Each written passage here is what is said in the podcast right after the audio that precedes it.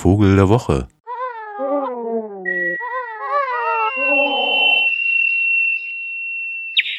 Nun gibt es ja so eine Art Zeitstillstand mitten im Winter.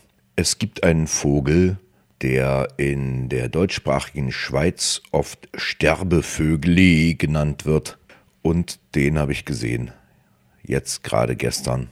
Der kommt in der Vorstellungswelt der Schweizer und auch im Niederländischen immer noch äh, so von Pestvogel her. Also der immer mal auftaucht, wenn es wirklich finster wird und böse und passt ja auch nicht wahr.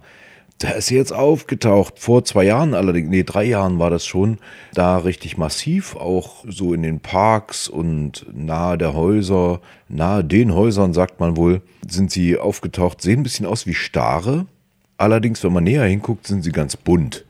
Und im Englischen heißen sie Waxwing, Bohemian Waxwing manchmal auch, weil sie so Tropfen auf den Flügeln zu haben scheinen die Rede ist vom Seidenschwanz. Ein sehr schöner Vogel. Lebt eigentlich in Skandinavien, aber viel eher noch in also den äh, östlich, nordöstlichen Gebieten Russlands, Sibiriens bis zu den Tschuktschen sozusagen, also in der gesamten Tigerzone sozusagen von Nordskandinavien bis zur Hudson Bay in Kanada und äh, wandert ab und an nicht immer, nicht jedes Jahr, fällt er dann sozusagen, wenn es bei ihnen knapp wird, in hiesige Gebiete ein und manchmal geht das bis zur Türkei runter. Man weiß gar nicht genau, ob die sich dann tot wandern. Also scheinbar kommen nicht so wahnsinnig viele wieder zurück. Aber ist dann eben ein sehr auffälliger, weil lautstarker Vogel in hiesigen Parks. Der Seidenschwanz, der vertilgt an jedem Tag etwa das Doppelte seines Körpergewichts, also irgendwelche Beeren, Ebereschen, Wacholder, Mistel, Schneeball, Liguster, Weißdornbeeren und so, Äpfel und Birnen auch, äh, die übrig geblieben sind. Das äh, kann durchaus auch heißen, dass sie an wilden Wein sozusagen alles abernten, was da noch da ist.